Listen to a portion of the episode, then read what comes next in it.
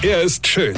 Er ist blond. Und er ist der erfolgreichste Comedian aus Rheinland-Pfalz. Ich werd der Pierpasmus. Exklusiv bei RPA1. Sven Hieronymus ist Rocker vom Hocker. Ich habe euch ja gestern schon erzählt, dass wir für unsere neue Küche ein Geschirrabtropfgitter gekauft haben, weil sie sich überlegt hatte, dass wir das brauche. Ja?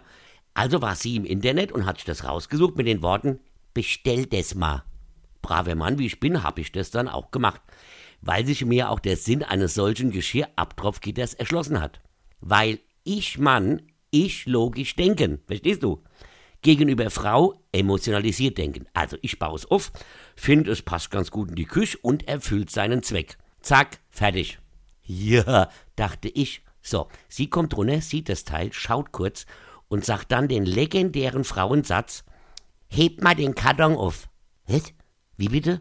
Was denn das für Aussage? Also es gibt zwei Kriterien. Passt oder und erfüllt seinen Zweck. Also gäbe es bei Männern zwei Aussagen, die eine Rücksendung erfordern würde. A, es sieht scheiße aus und passt nicht. Oder B, erfüllt nicht seinen Zweck, denn es hat zum Beispiel Löcher im Boden. Zack, fertig. Wieder einpacke und zurückschicke. Aber niemals, never ever käme ein Mann auf die Idee, den Satz zu sagen, heb mal den Karton auf. Für was? Als Ersatz, wenn unser Klopapier zur Neige geht und es immer noch keins zu kaufen gibt?